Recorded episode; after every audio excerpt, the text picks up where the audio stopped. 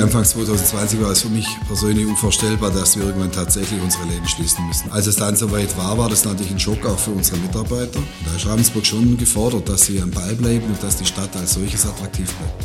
Aber ich lebe ja hier. Und deswegen ist natürlich mein Herzblut nach wie vor in Ravensburg. Wenn man an die Firma Reichmann denkt, denen gehört ja äh, halb Ravensburg. Und ich wollte dich jetzt einfach mal mit diesem Gerücht konfrontieren. Herzlich willkommen zurück im heutigen Interview Thomas Reichmann. Jeder am Bodensee kennt die Modehäuser. Jeder am Bodensee war hier schon mal einkaufen. Heute spreche ich mit ihm. Hallo Thomas. Hallo. Vielen Dank, dass du dabei bist heute. Sehr gerne. Dankeschön. Wir hatten jetzt die Möglichkeit, kurz vor dem Interview noch ein bisschen zu sprechen. Ich habe ein Feedback eingeholt. Lass uns direkt damit starten. Ich habe ein Feedback eingeholt in der Vorbereitung auf diese Interviews, ähm, die ich mache, spreche ich mit Menschen hier aus der Region. Ich habe immer jetzt gefragt, hey, ähm, wie ist das? Wart ihr da schon mal einkaufen? Kauft ihr da ein? Wohin geht ihr? Und tatsächlich ist es so, wenn man am Bodensee einkaufen will, zumindest auf unserer Seeseite, kommt man ja an euren Läden hier in Ravensburg nicht vorbei. Jetzt habe ich im Vorhinein ganz oft gehört, die Mitarbeiter sind hier so nett. Die Menschen ähm, sind scheinbar bei euch besonders äh, nett und besonders gut im, im Kundengespräch. Was macht ihr dafür, dass das so ist? Also ich glaube zunächst mal ist das das Thema Werte, das die Grundbasis bietet, um äh, Menschen zu begeistern oder Menschen abzuholen. Und ich sage mal, die Werte und die Wurzeln, wo wir herkommen, sind halt äh, bodenständig ländlich geprägt. Und auf dem Land dann ist man vielleicht eher beieinander, wie vielleicht in einer größeren Stadt. Und vielleicht kommt es daher. Unsere Eltern haben ja das Geschäft schon geführt und möglicherweise kommt es daher.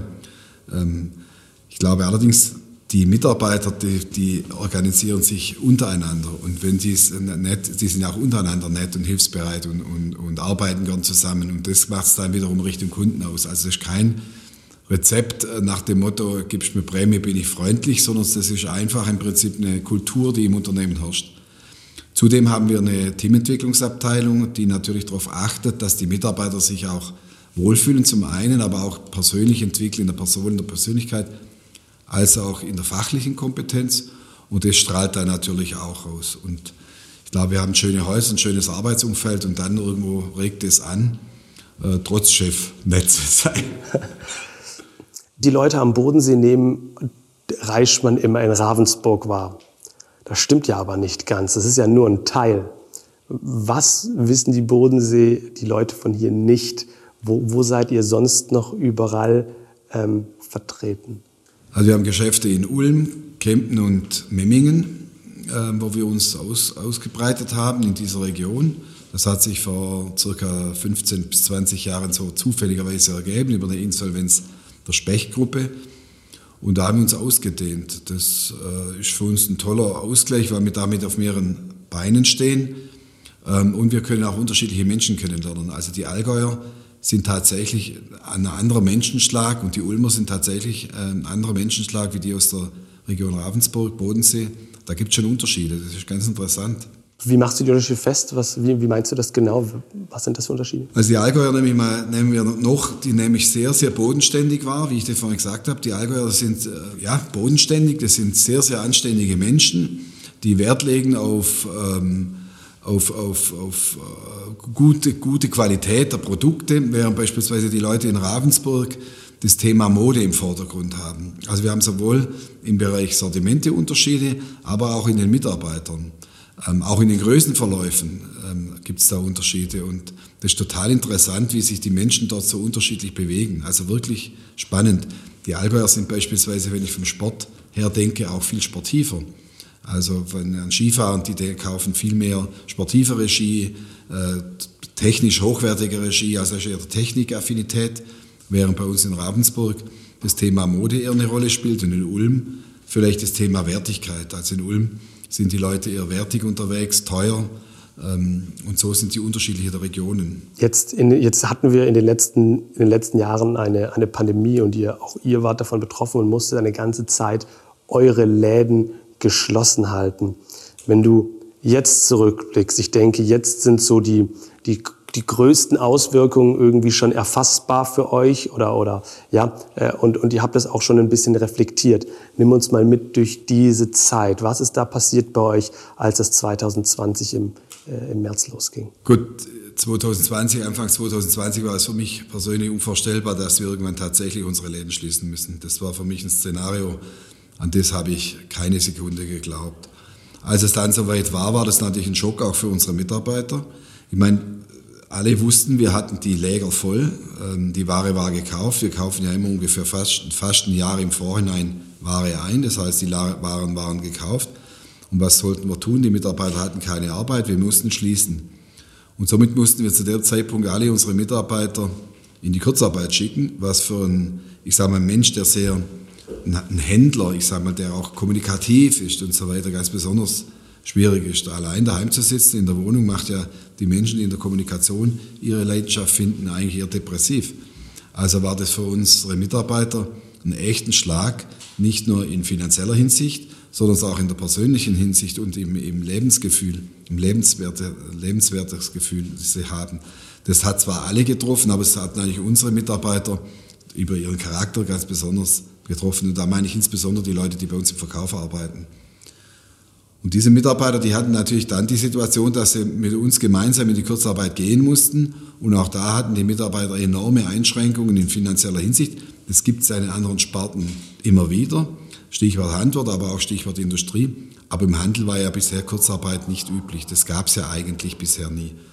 Und so war das für uns ein Schock und für unsere Mitarbeiter auch. Und das Vertrauensverhältnis, ich sage mal, in, die, in unsere Branche, das Vertrauen in den Handel, hat da natürlich schwer darunter gelitten. Und so hatten wir leider auch Abgänge unserer Mitarbeiter, die dann irgendwann gesagt haben, wir suchen uns was anderes. Branchen, in andere Branchen, gehen in andere Branchen, wo etwas äh, krisensicherer sind. Und das ist ja schon lustig. Eigentlich die Kurzarbeit, die uns jetzt getroffen hat, hat ja die Industrie schon oft gehabt oder auch das Handwerk. Wenn ich an, ans, ähm, an den Handwerk, an die Bauindustrie denke, wenn, wenn beispielsweise im Winter nicht gearbeitet werden kann wegen, wegen schlecht Wetter und so weiter. Also andere Branchen haben das schon lang gehabt, aber im Handel gab es das ja bisher nicht. Also für uns ein Schock damals. Und ja, und ich bin froh, dass wir jetzt die Zeit hinter uns haben und da eigentlich im Prinzip positiv in die Zukunft schauen. Du, du bist jetzt sehr stark eingegangen auf die Sicht für die Mitarbeiter. Für die hat sich viel verändert.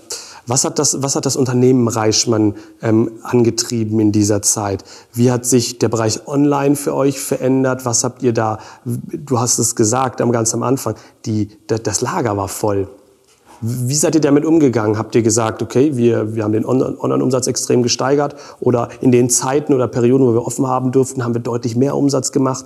Oder wie, wie lief das ab? Also die Lager waren voll. Wir haben dann sofort äh, sämtliche Warenannahmen gestoppt. Das war auch gut. Wir hatten auch Unterstützung von der Industrie. Manche haben tatsächlich die Aufträge storniert. Wobei das war bei manchen gar kein Problem, weil die hatten selber die Ware nicht. Also der, der ganze, der ganze äh, Lieferprozess war ja gestoppt. Also das war insofern dann äh, ganz gut. Wir haben vom Staat eine Unterstützung gekriegt, da sind wir sehr froh drüber, das wäre sonst gar nicht gegangen. Also der Staat hat uns dann tatsächlich nach Anlaufschwierigkeiten unterstützt und äh, geholfen. Das war gut und so konnten wir das Ding, die Zeit einigermaßen, ich sage mal, überstehen. Online, wir sind ja keine Online-Profis. Wir haben ein Online-Geschäft, das machen wir auch sehr gern. Das ist für uns, für die Menschen, die bei uns sich einfach informieren, aber auch die kaufen wollen. Wir haben einen zusätzlichen Absatzkanal für unsere Kunden. Aber eigentlich ist ja unser Geschäftsmodell, Kunde kommt in den Laden und möchte irgendwo mit unseren Mitarbeitern begeistert werden. Wir möchten ihm Atmosphäre und Ambiente schaffen und dann kauft er anschließend mit einem guten Gefühl. Und der Onlinehandel geht ja eigentlich Ware gegen Geld. Das ist eigentlich nicht unser Geschäftsmodell. Aber wir bieten es an, weil wir einfach damit eine weitere Tür öffnen. Aber unser Online-Anteil ist natürlich schwindend gering und wir konnten unseren Umsatz unsere Umsatzeinbußen, die wir hatten im stationären Handel online, mitnichten, äh, mitnichten ausgleichen. Also es war nicht möglich. Sie können auch in der kurzen Zeit, oder du kannst auch in der kurzen Zeit das nicht hochfahren. Ich meine, wir haben vielleicht keine Ahnung, 20.000 Artikel bei uns im Unternehmen oder 30.000 Artikel und online 2.000. Also nur 10% unseres Sortimentes ist überhaupt abgebildet im Shop, weil das technisch und auch finanziell anders nicht möglich ist. Also wir können nicht unser Gesamtsortiment im Shop abbilden. Da sind wir nicht vorbereitet darauf. Und insofern konnten wir das über das Online-Business eigentlich nicht, nicht kompensieren. In der Zeit, als wir dann immer wieder offen hatten, waren die Kunden, vor allem unsere Kunden, sehr treu und sind dann auch wirklich rasch gekommen und wir konnten in der Zeit dann relativ viel verkaufen, in kürzester Zeit, bis dann eben der nächste Lockdown kam. Und so haben wir uns quasi immer von Lockdown zu Lockdown irgendwie durchgemogelt oder durchgeschummelt. Hat allerdings das Unternehmen echt viel Geld und auch viel Kraft gekostet. Und viele tolle Mitarbeiter, ich sage es wieder, haben uns verlassen in der Zeit. Das war eigentlich schade, weil das ist ja das Bindeglied zu unseren Kunden. Das mache ja nicht ich, das meine unsere Mitarbeiter, die Bindeglied zum Kunden. Das war schon anstrengend, sehr anstrengend. Und äh, jetzt sind wir froh, dass, das, dass wir das eben hinter uns haben. Viele Branchen haben immer noch mit einer gewissen Konsumzurückhaltung zu kämpfen. Ähm, wir leben in der, in, im Bodensee an einer Tourismusregion. Der Tourismus, den betrifft es aktuell noch nicht so. Der ist immer noch sehr stark nachgefragt. Andere Branchen haben aber immer noch mit dieser Konsumzurückhaltung zu kämpfen. Du hast gerade gesagt, eure Kunden waren sehr treu. Spürst du das noch, diese Konsumzurückhaltung, oder ist bei euch kein Thema? Ja klar, wir haben heute immer noch nicht das Niveau von 2019. Ähm, ich weiß auch nicht, bis wann das wieder kommt. Aber Stand heute haben wir das, das Umsatzniveau von 2019 noch nicht. Und da kannst du dir vorstellen, wenn die Umsätze fehlen, dann kommt ein Kostendruck. Das ist ja klar. Wir müssen uns ein Stück weit neu organisieren, neu umstellen. Äh, Kosten einsparen, die, ja, die, eben, äh, die eben da sind. Ähm, das macht unser Geschäft umso schwieriger. Und das 19er Niveau, also wir werden auch, glauben auch dieses Jahr, dass wir es noch nicht ganz erreichen, ähm, ist immer noch unser Benchmark.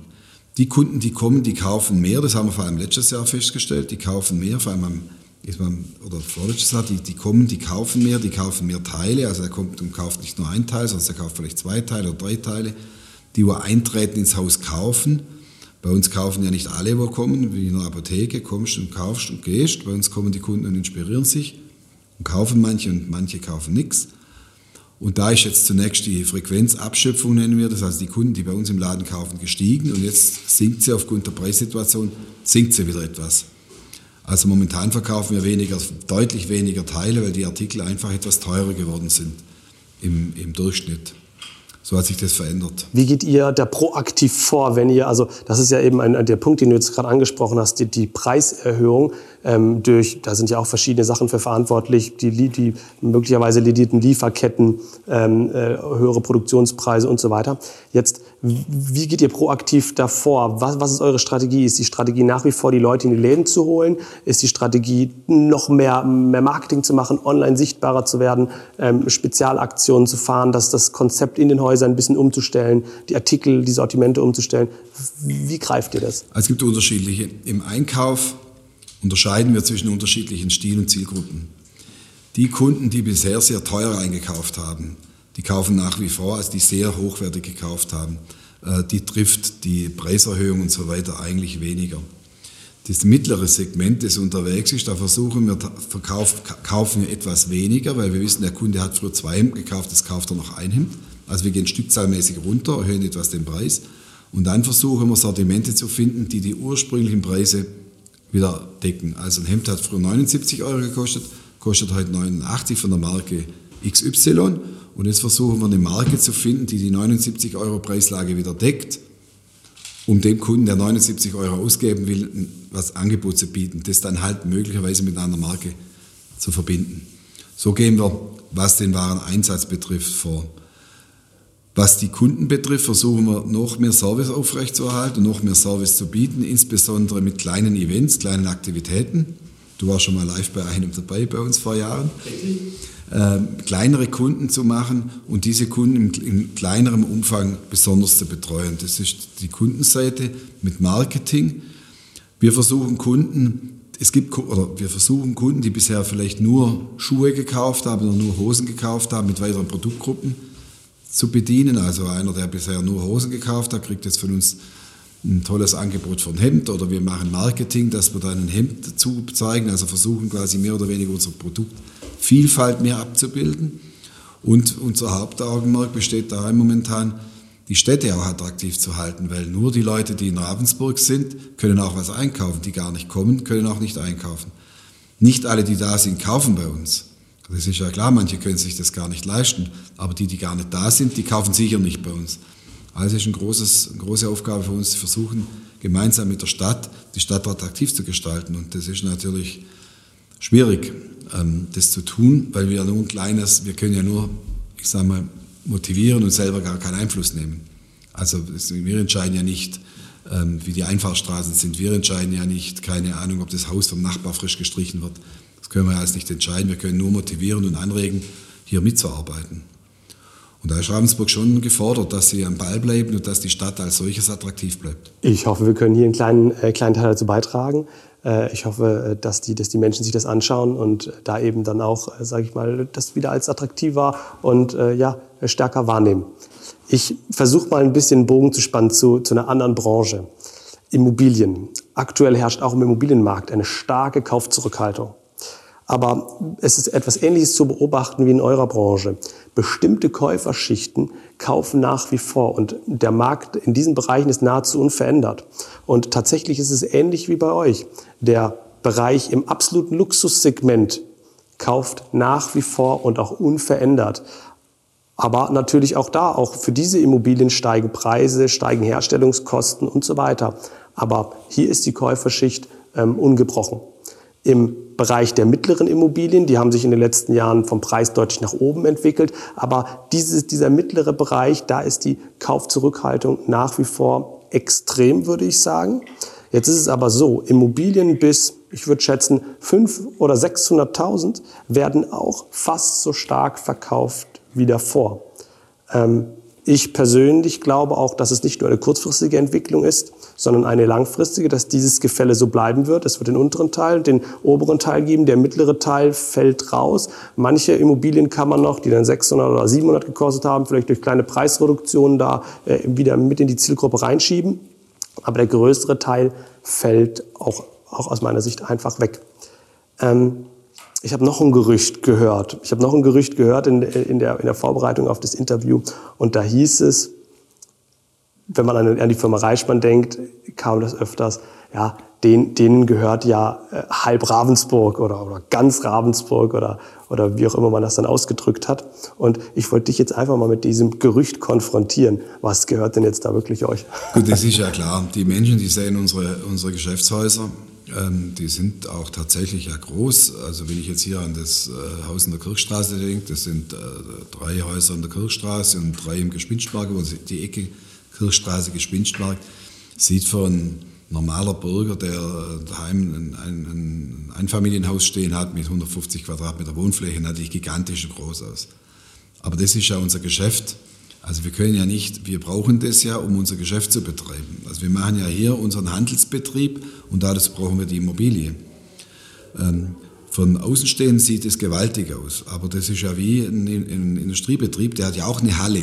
Und so haben wir unser, unseren Laden, unser Ladenlokal und das ist halt so groß, wie es ist. Und dadurch, dass wir natürlich sehr stark Präsenz in der Kommunikation und Werbung haben, sieht es natürlich auch gewaltig und gigantisch aus. Aber eigentlich das, brauchen wir das, so wie jeder Fahrradhändler seinen Fahrradladen hat oder wie jeder Bäckermeister seine Backstube hat oder jeder Metzger seine Metzgerei. Nur unser Geschäft ist halt in der Innenstadt und das vom, und äh, vom Industriepartner, das steht halt in Allen oder irgendwo außerhalb. So ist das zu sehen. Und äh, hätten wir die Immobilien nicht, dann hätten wir in der Pandemie noch viel größere Probleme gehabt, weil äh, dadurch, dass ein Teil der Immobilien uns gehört, konnten wir in Anführungszeichen auf die Mieten einfach verzichten, während wenn die, wenn die Immobilie jemand Fremden gehört, dann muss die Miete bezahlen und ohne Einnahmen Mieten zu bezahlen, ist natürlich sehr, sehr anspruchsvoll.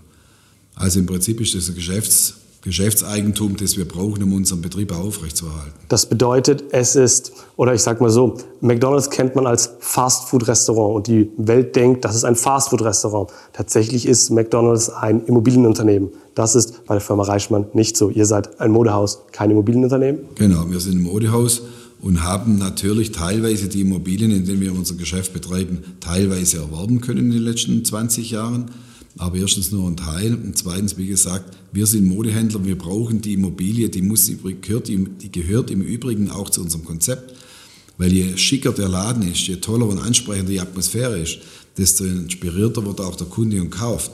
Und wenn wir eine Garage vor der Tür hätten und würden da die gleiche Bekleidung reinhängen, dann hätte es eine andere, eine andere Atmosphäre. Das muss nicht schlecht sein, in manchen Zielgruppen ist das ganz gut, aber in manchen halt auch nicht. Und deshalb ist es für uns wichtig, dass wir hier auch mit unserem eigenen Einsatz die Stadt attraktiv gestalten und halten können, weil das ist ein Unterschied, ob wir bei uns im Haus frisch streichen oder ob wir Mieter sind und da das Haus frisch streichen. Da bezahlt es nämlich der Mieter und in unserem Fall der, wir als Eigentümer. Und wir können unsere Immobilien weiterentwickeln und damit auch die Städte weiterentwickeln. Das ist ja für, für eine Handelsstadt wichtig. Und die Besucher geben heute nach wie vor an, dass der Handel das Hauptasset ist, warum sie überhaupt eine Stadt besuchen. Also das, das ist das, warum sie kommen. Also wenn der Handel nicht mehr da wäre und nicht mehr attraktiv ist, dann verlieren auch die Städte an Attraktivität. Und dann geht ja alles runter. Man nimmt das so wahr oder ich nehme es zumindest so wahr, dass es, dass es das Unternehmen Reichmann hier in Ravensburg in meiner Heimatregion schon tausend Jahre gibt. Jetzt, ähm, also mich interessieren zwei Sachen. Einmal vielleicht noch ein bisschen die Geschichte von, von euch. Seit wann seid ihr eigentlich in Ravensburg und wie habt ihr euch denn hier Stück für Stück etabliert? Es scheint, als wäre, wäre Ravensburg schon immer Reichmann gewesen.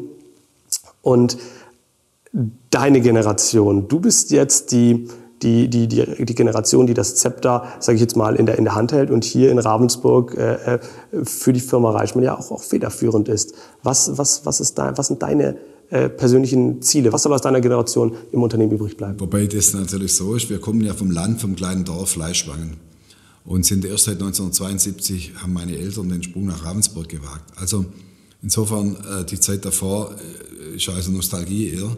Mit der Kutsche war mein Großvater noch unterwegs und hat versucht, die Bauernhöfe abzufahren und denen Dinge des täglichen Bedarfs mitzubringen.